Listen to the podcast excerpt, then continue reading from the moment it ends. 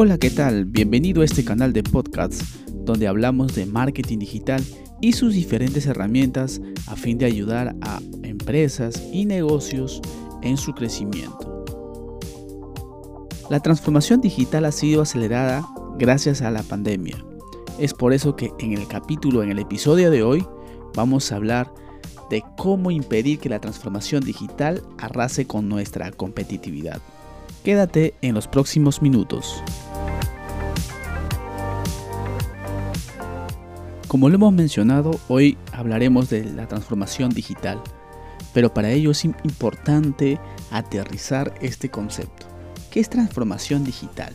Mucho se ha hablado, mucho se ha tocado y muchos tenemos una idea de qué es transformación digital, pero siempre es bueno conceptualizar. La transformación digital se puede definir como la integración de las nuevas tecnologías en todas las áreas de la empresa para cambiar su forma de funcionar.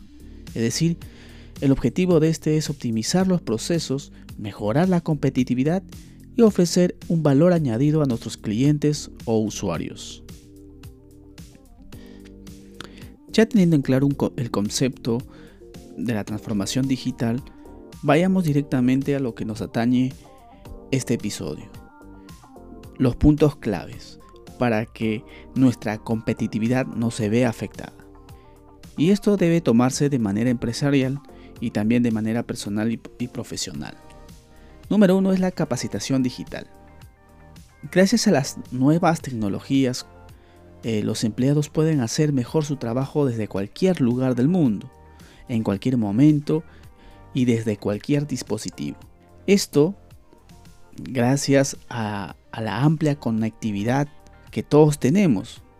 Todos tenemos diferentes dispositivos, ya sea una laptop, un celular, en el cual nos podemos conectar y realizar nuestro trabajo.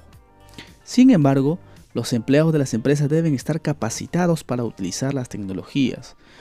Ahora, con más fuerza, el tema del teletrabajo o trabajo remoto. Esto supone dos nuevos desafíos para las empresas. Lo primero es lograr reducir las horas dedicadas a operaciones comerciales y centrar los esfuerzos para fidelizar a los clientes y lograr un crecimiento del negocio. Recuerda que los empleados de una compañía deben formarse continuamente en materia digital para adaptar todos los procesos y habilidades y competencias para una nueva realidad tecnológica en la que ahora vivimos. Cogiendo la última frase, el siguiente paso es optimizar los procesos, es decir, el trabajo debe ser más eficiente, flexible y ágil. Uno de los primeros pasos que debemos dar para mejorar los procesos de nuestro negocio comienza con optimizar la infraestructura de las herramientas tecnológicas de la información. Una vez que se decida qué tipo de información se va a almacenar y dónde, se puede reducir en gran medida el costo y la complejidad de la administración de toda esta información, así como nuevos recursos en nuevos servidores de la nube. Otra de las cosas que debemos tener en cuenta es siempre el tema de la seguridad. Por ejemplo, los famosos backup y la posibilidad de recuperar todos los datos online. Esto nos va a permitir a volver en línea en cuestión de minutos sin haber perdido demasiado tiempo y esfuerzo dedicado a un proyecto. El contexto actual ha puesto sobre la mesa la necesidad de nuevos modelos de trabajo. Ya el modelo antiguo quedó relegado. A esta necesidad se le suman las tendencias de otras metodologías como Agile, Lean Startup o Design Thinking, que cada vez son más populares.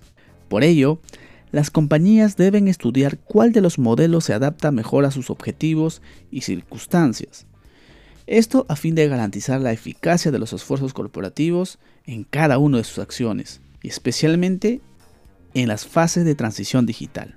Esto es muy importante, porque no todas las empresas se encuentran en la misma etapa. Unos están en una etapa de desarrollo, otros en, en una etapa de consolidación. Y además, sumado a eso, hay que estudiar en qué etapa de la transición de la transformación digital se encuentra.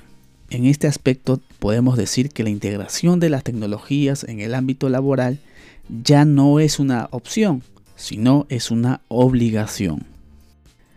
Quien no está online no existe. Los consumidores y usuarios se han adaptado sin remordimientos a una nueva realidad en la que sus demandas se mueven por la red, ya sea a través de diferentes redes sociales o diferentes buscadores que existen en Internet.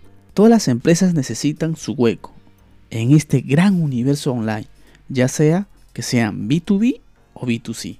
Entre los beneficios de esta presencia digital está un mayor alcance por puntos de contacto y una mayor accesibilidad gracias a los servicios directos como por ejemplo el e-commerce. Finalmente debemos entender a la transformación digital como un cambio de paradigma, de modelo de negocio y de visión empresarial. Considerando que vivimos en un mundo digital, realizar cambios conlleva implementar tecnología. Sin embargo, la transformación digital va más allá de eso. La recompensa para quienes abracen esta transformación digital es la de generar valor, tener ventajas competitivas y descubrir nuevas oportunidades de negocio. Creo que la gran mayoría de empresas y negocios buscamos eso, generar nuevas oportunidades.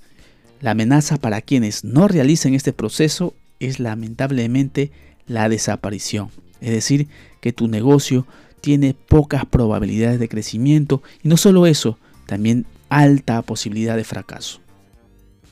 Espero que toda esta información te sea de mucha utilidad.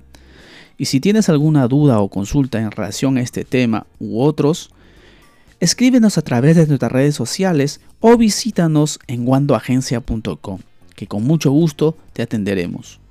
Hasta la próxima.